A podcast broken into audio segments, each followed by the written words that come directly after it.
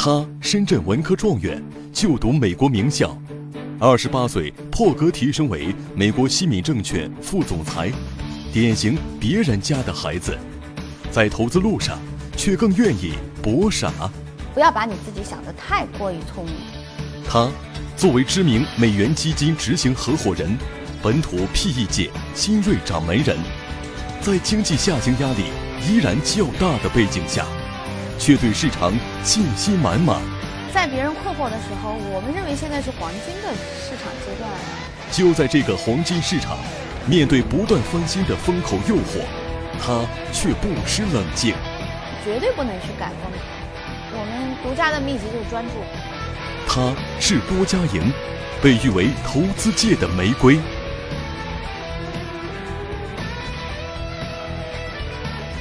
德林社的小伙伴，大家好！我们今天邀请了一位美女投资人，呃，科盛基金的董事长，卡贝基金亚太区的执行合伙人郭佳莹女士。郭总啊，是我的四川老乡，我们是不是应该用四川话先交流一下呢？是吧？郭总，呃，现在应该说是中国 PE 圈的一个风云人物。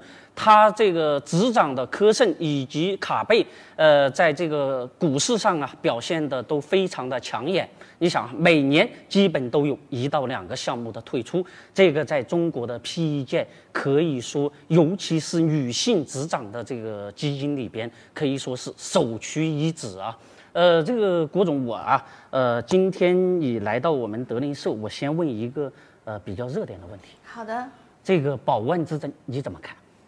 仅从资本市场的角度上来讲，呃，我们认为应该尊重这个资本市场的基本规则，那就是要保护股东利益，不管是大股东还是中小股东，这是首先作为上市公司应该做到的，然后才会涉及到公司治理相关的问题，以及关于创始管理层和管理层的相关利益安排。嗯，所以我认为对于资本市场来说，要尊重。股东权利，现在就是保温之争里边呢，呃，有两个词儿，一个词儿呢，那就是情怀；一个词儿呢，那就是规则。如果我给你出两个词，你会选哪一个？一个是情怀，一个是胸怀。作为企业家，作为企业家来说的话，这两者都需要。嗯，但是更重要的是如何为企业创造更大的价值，这是企业家的一个根本。追求。假设你是万科的股东或者是投资人，那么你会有什么样的建议呢？我的建议应该是大家都能够理性下来，呃，寻求几方共赢的一种思路。嗯，最主要的是保护好中小股东权益，同时第二层次考考虑好几大股东的权益，然后同时再安排好董监高的位置。我觉得要进行一个全盘的考虑。我的观点很明确啊，就是尊重游戏规则，没有游戏规则的情怀都是耍流氓。那么现在有一个现象很有意思，就是你在美国的时候，特别多的中国企业，好像过你之手，倒比如说纳斯达克呀、纽交所上市的项目很多，但是现在这些个项目又回来了。那是不是因为他们的发展遇到一些瓶颈，还是呃盛极而衰，或者是什么样呢？中概股一直在美国是一个非常具有热点的一个板块。呃，我们在美国叫 China，China sector，它不不像我们在国内的资本市场会分，比如它是军工板块，它是航空板块，但在美国的其他都可以进行分类，比如说医药板块等等。但是所有的中中国企业，不管是哪个行业的，都叫 China sector，中概股。中概股，对。那中概股呢？嗯，实际上就是从零三年开始，我做投行业务主要针对于中国项目，所以这一批企业很多都是我们。带出去的，也可以说是见证者，是亲自的参与，对吧？把他们推向那个市场。我们是推手。那你你你怎么看他们这个十多年的一个变化呢？呃，十多年的变化，一方面呢，大家可能看到的更多的是这几年出现的这种混。浑水公司所发现的中概股的一些财务问题，但是我们看到的更深刻的问题就是美国资本市场和中国资本市场的发展路径的差异。嗯，其实换句话说，嗯，在中国资本市场上，我们能找到更多的机会，所以为什么不回来呢？嗯，在美国的资本市场上，它虽然是一个成熟的资本市场，但是它也成熟意味着格局已经基本稳固了，所以它的发展机会也是有限的，特别是对于中概股。嗯，所以呢，中概股在美国所能获到的重视和关注，以及市盈率各个方面的一个估值水平，和中国是不能进行比拟的，所以我觉得是好事情。那这个估值为什么会差距那么大？比如说啊，这个国内的这个影视公司去呃纳斯达克上市，才五十几个亿的水平，而国内那就是五百亿的水平，为什么会有这么大的差距？呃，这个也有很复杂的原因，因为美国资本市场它所喜好的行业跟中国投资人所喜好的行业是不一样的。首先，一个美国的资本市场它是由机构为主要构成的，百分之七十到八十都是机构投资者，而且美国这个国家的文化是一个追梦文化。嗯，凡是看不见的都是好的企业，凡是看得见的，就是实体型的，反而不会受到很高的估值。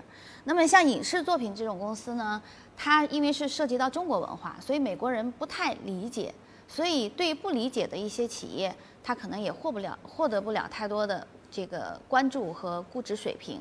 那么还有一类就是我刚才说的，特别中国的制造业、实业这块也不受美国的投资机构所关注，所以对于美国资本市场的偏好，大家要有所了解，这跟中国资本市场的偏好是不一样的。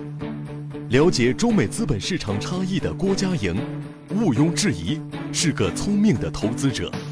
可是谈到自己的策略，他却更坚信博傻。现在啊，就是实际上对于中国投资者来说的话，有一个困惑啊，就说他们在这个成熟的资本市场就是那么呃一个估值，而回来了就要超过十倍，那是不是回来割韭菜呢？呃，他们更关心的一个问题倒不是割韭菜，实际上无论是一级还是二级的这种投资者，他找不准一个他的投资策略，我不知道买什么。那因为我我看过你的很多文章，就是说你说实际上你有一个博傻的这么一个策略，在我的理解里边，在中国的理解里边，博傻就是什么？就是零和游戏，就是没有为社会创造财富的那一种。呃，比如说，就像这个什么炒股指啊、炒黄金呐，没有进行分红送股，不创造这个价值的。那么，你觉得这种博傻策略在中国实用吗？嗯，呃，可能我们对于博傻的这个理解和定义会有所不同。嗯嗯。呃，我我所主张的这个博傻理论呢，实际上就是说，不要把你自己想得太过于聪明。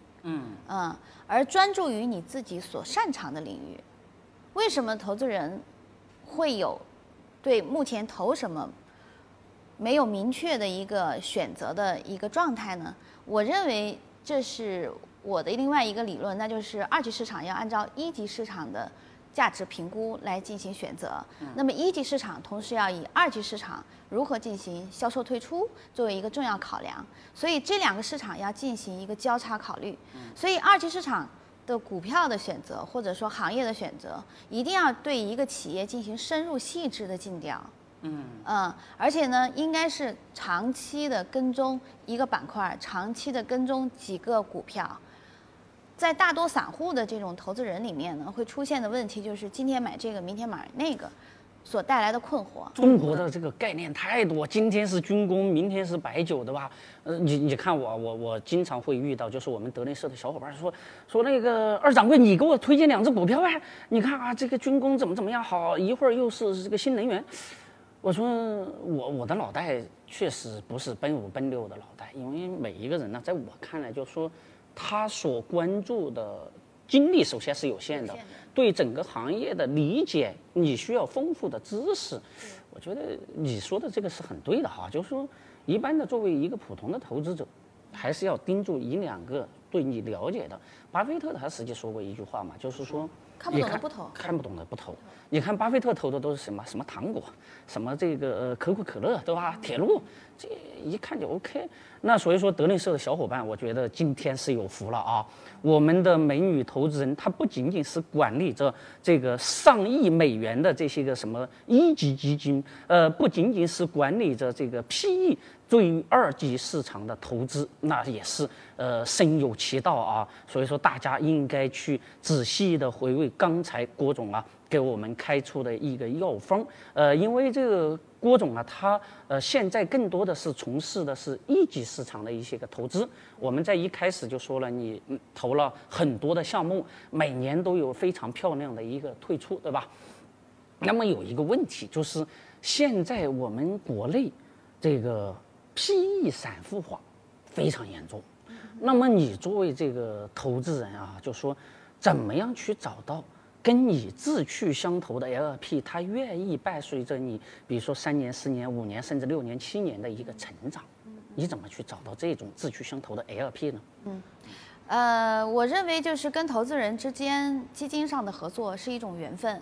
呃，我时常讲，就是凡是参与到我们基金投资的这些 LP，我们是理念相通的，所以我们的一个核心理念就是要选择优质标的，长期持有，长期这个增值，这是我们基金的一个特点。所以呢，对于投资人来说，你必须应具备足够的资金实力，以及具有一部分的长期可以闲置的资金，这样才能够获得在 VCPE 方面的投资成功。所以我们对投资人是很有选择的。那你的选择标准？呃，投资我们基金的每一个投资人至少起步五百万。嗯。那么除了这之外呢，我们也会对每一个投资人进行一个反复的沟通，把我们的投资理念，呃，把我们这种长期价值投资理念，以及我们对于行业的理解、对于项目的判断，以及我们整个管理团队对于后期的投后管理、增值以及退出的思路，先进行全面的沟通。那么大家认可了，那我们一起。去合伙企业共同去投资项目，如果不认可，多少钱也无法带来价值的创造。我们在一起是共同创造价值的。嗯，所以说，尤其是德力社的一些小伙伴啊，还有那些个掌握着上百亿的资金，我觉得可以跟郭总合作一下啊。郭郭总也可以顺便打一个广告，是吧？呃，欢迎大家有机会，我们可以更深入的来了解我们的投资理念、科盛的一些投资思路。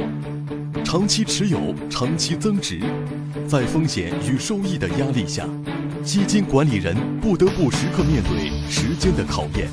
郭家莹也不例外。呃，你会经常面临一个问题，那就是投资的收益和风险。那当然了，你们这里边分这个 GP、LP，对吧？尤其是 LP，他们更加会考虑这个问题。那么，作为一个成熟的投资人，他是怎样去平衡收益跟风险的？嗯，对于 LP 来说呢，就是我们认为比较合格的 LP 呢，是具有长期闲置资产的。那么，通常会闲置，能够具备五年左右的呃闲置的准备，以及对风险的防范能力。嗯，所以呢，对于他来说，他更多的会关注的不是我们投资的收益有多高，而是出现风险的几率是在多大的可控范围内。这是大多数具备一定资产规模的合格投资人所追求的。反过来说，对于资产规模相对比较小的投资人，就会寻求那种过夜的高收益，以及这种短期的投资投机行为，但是有可能本金全部都牺牲了的这种投资机会。嗯，我们不是这种类型的。我们这种 VCPE 它是用时间换空间，也就是说用时间来换得投资优质标的的一个高收益的一种情况。所以呢，对于时间的容忍程度以及对风险的承受能力，是我们选择 LP 的一个很重要的一个考量。在投资过程中，还有一个很重要的维度，很多投资人都忽略掉了，那就是时间的价值。嗯，嗯，我们讲的最要选择一些优质的标的，同时要在一个相对比较长的一个跑道上。那很重要的一个关键点就是时间够不够长，就是其实也是巴菲特的一个理论，就是滚雪球。我更我把它更想更具体的来讲，这样一个雪球，你给它一年的时间，它可能长到有。一一米的这种周长的这种雪球，但是你给它五年的时间，它可能有长到五十米周长的一个雪球，是你的选择。你想一年就把这个投资进行退出呢，还是五年进行退退出？它是有时间的倍数级的增长效果的。嗯，我们知道现在那个国内的有很多 PE 的 VC 啊，什么这个一年要投几十个项目，而好像你的风格跟你的星座极其匹配。呃，投资每年的投资项目并没有那么多，对吧？那你在就说呃，他们可能就是一年投几十个项目，那可能呃获得的这个成功的项目可能多，当然失败的也很多。那你们现在的投资标准，比如说每年大概是会有多少个项目？呃，我们其实一年要过上千个项目，然后嗯、我们真正能够进入到立项阶段的可能不到十分之一，一百个，然后进入到尽调阶段的可能最多不到四十个、三十四十个，投钱的呢？然后到掏钱的要过投委会的，可能一年不会过四五个，最后能真正投的两三个，所以我们是精品的概念，宁缺毋滥，嗯、所以我认为我们所有的投资基金都有不同的策略，有的人喜欢去投，呃，首就举个例子啊，以我们的服饰来举个例子，有的人喜欢投资各种各样的眼镜儿，有的人喜欢投资各种各样的手表，但是我们基金所选择的投资标的，我的一个形象的一个概括就是，我们只选择能够最后被放到皇冠上的那颗珍珠，嗯，这是我们选择的标的，嗯。也就是说，呃，你们只是在万里挑一，可以这样说吧？是的，是的，我们宁缺毋滥。那这也是你们平衡这个呃收益与风险的一个最重要的法则吧？对对吧？金科玉律。那实际上我我很好奇，可以八卦一下吗？你说你作为这么成功的一个投资人，又是美国，又是国内，对吧？这个美国也有很多地方，呃，或者是呃全世界在飞来飞去的。中国你看，呃，四川、北京，呃，对吧？苏州、上海，那你怎么样平衡家庭与事业？呃，这是一个很好的问题啊，嗯，我是一个很简单的人，在工作的时候就在工作，那么在工作的时候，嗯、可能没有生活，啊、我会集中一段时间就在集中精力的工作，那么在生活的时候，呃，我可能也会非常集中的去生活，我把它分分得很开。嗯，只是跨度时间，对于一般人来说，一周里面五天在工作，两天在休息。那那对于我来说，我两个月在工作，可能有一个月在休息。哦，这也挺好的哈。对因为这个就说，呃，我为什么要问这个问题呢？就是，嗯，因为我看了你们科盛的一些项目，对吧？呃，比如说跟这个北京的国资呀，跟四川省政府呀，呃等等，会有一些个合作，尤其是并购基金，基金的规模都特别大，对吧？几十亿甚至上百亿，那就是，呃，因为你在平衡投资。呃，平衡这个家庭与生活，呃，生活与工作，那实际上还有一个问题，那就是你在跟这个国资或者是地方政府在合作的过程中，你怎么样处理，就是呃这个跟政府的关系？嗯嗯，这个问题也很尖锐啊。呃，应该说我们基金的投资人基本上是由三类构成的，百分之二十三是政府类型的资金，包括政府的呃母基金，还有百分之四十左右是机构，嗯、包括上市公司等等，然后剩下还有百分之三十多是高净值客户。那么这三类呢，投资人他们的特点都各有不同。那我们在跟政府的母基金合作的过程中，在呃一零年开始到现在，我们也感觉到了政府母基金的一个呃对 GP 的一个开放的心态越来越开放，嗯对啊、越来越信任。从最开始的时候会大家有一个比较。比较比较一段的时间的磨合，那么之后呢，互相产生信任之后呢，我们都已经变成了很好的朋友。所以我觉得国资的资本和其他的资本没有差异，唯一的差异就是我们互相之间建立互信、互利、嗯、互让的这种合作关系，这是非常重要的。那我那我再八卦一个问题，就是现在我们知道呃有一些母基金吧，或者什么样，呃，他们有一个六四原则，就是我给你百分之六十的钱拿去给像你们这样的专业的投资人，然后百分之四十是跟投。那比如说你在跟地方呃这些个政府合作的过程之中，他们有没有说说郭总你我给你这么多钱，对吧？你是不是每年得给我推荐一个你们的呃这个比如说 Pre IPO 的这些个项目？让我在最后的关键进去，那样的话我可以赚取更多，有没有这种要求？呃，有母基金是要求有这个跟投权的，嗯、我们认为我们是开放的，开放的，开放的，嗯、因为我们的项目规模通常会稍微大一些。我们单笔项目平均规模在一点一九亿左右，就是在历年过去五年平均算下来哈，嗯，就投资标的，当然也有就是一两千万的这种项目投资，嗯，所以我们很愿意跟其他的这个资金或者说其他的资本进行合作，这样的话我们一起把大项目能够嗯运作好，在未来的时间运作好。为什么要吃独食呢？对对对，好，就是做这个投资一定要有一个非常开放的心态，呃，因为我们面临的不仅仅是自己的一个资源的问题，还是呃未来只有当大家一起获利的话，我们才能够共同的获利。从科盛投资到科盛股份，作为新锐团队的领头人，郭家营不管是面对新政策，还是资本寒冬的大环境。都有着一份笃定的自信。我还是比较八卦，我这个人就，哎呀，作为一个男的如此八卦好像不太好哈。说这个郭总，你们的这个科盛现在已经完成了股份制改造，一直是在想最后上市，无论是这个新三板或者是未来的 IPO。但是关键是问题是现在，呃，对这个新三板对这个就是投资类的公司啊，呃，要求。比原来好像更严，那你们现在呃有一个什么样的进展？您这个消息是大家媒体现在都很关注的，关于新三板的新八项规定，我们是三板八项规定。呃，我觉得这个事儿呢要两面去看，既有它好的一方面，同时也有它呃这个不利的一方面。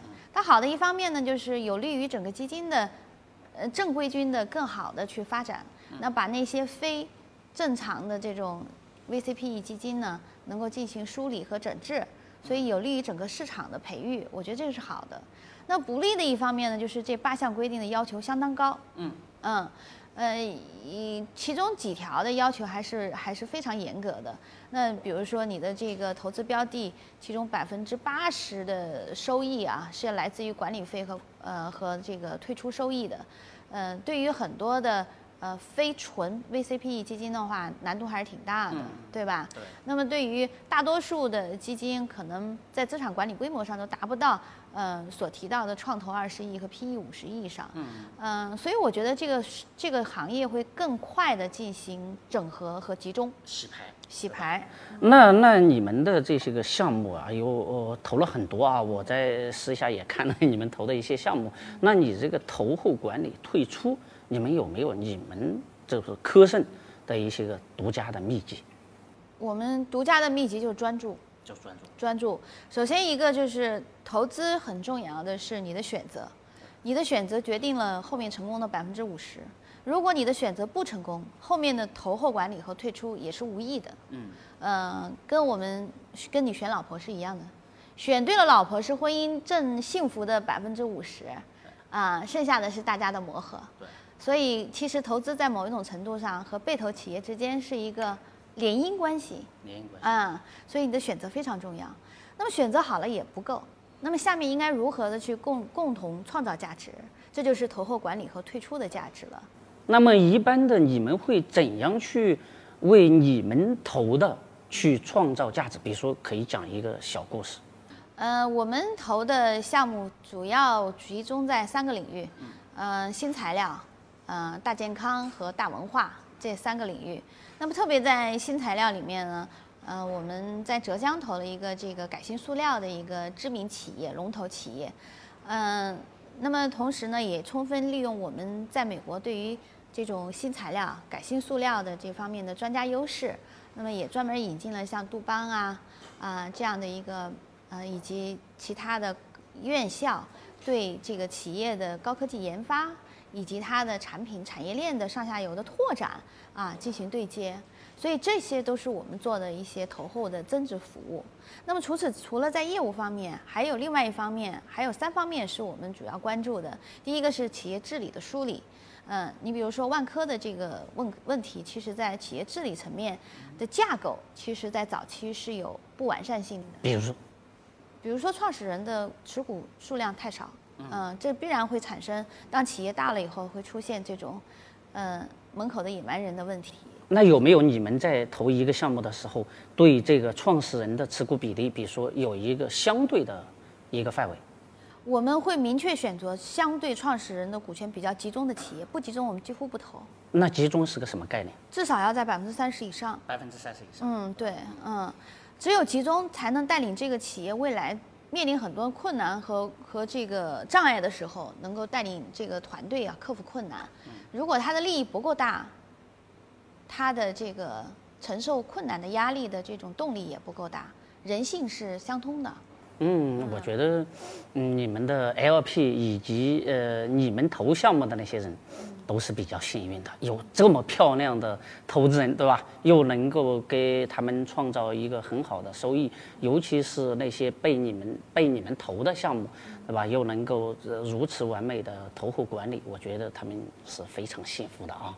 呃，那实际上就说，嗯、你们非常专注，那你们的投后管理，呃，也是非常的。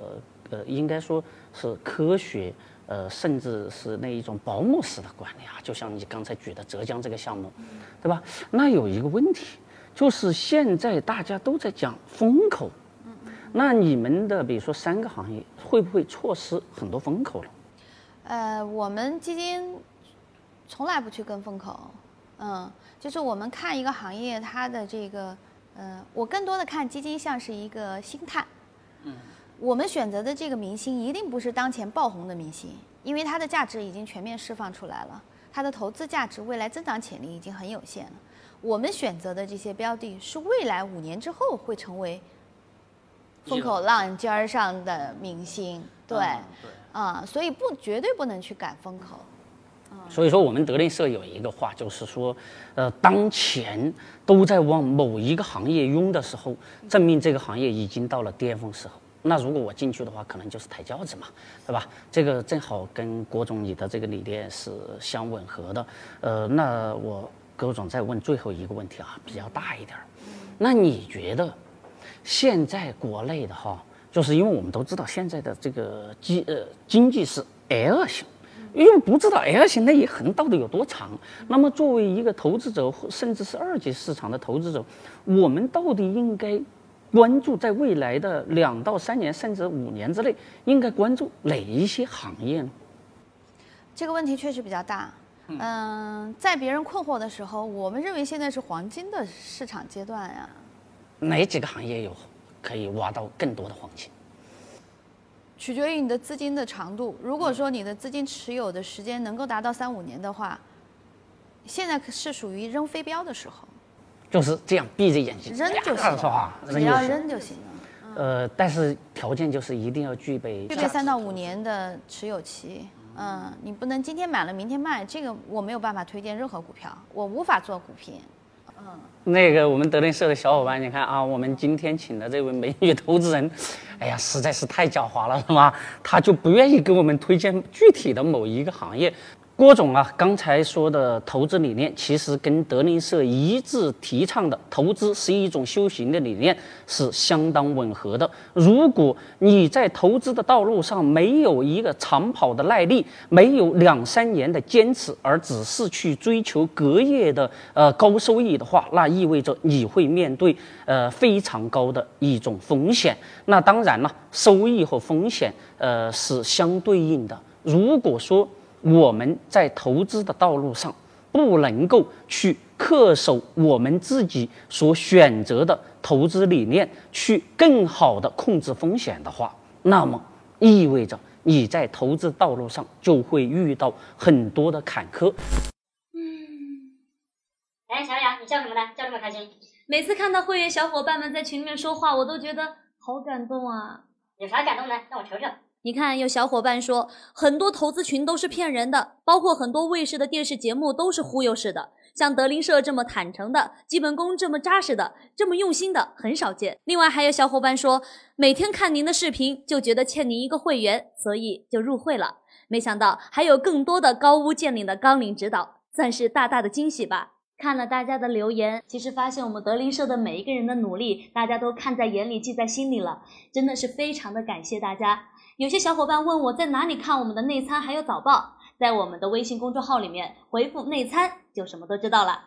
今天非常感谢呃郭总来到我们德林社，呃欢迎下一次再来我们这儿做客。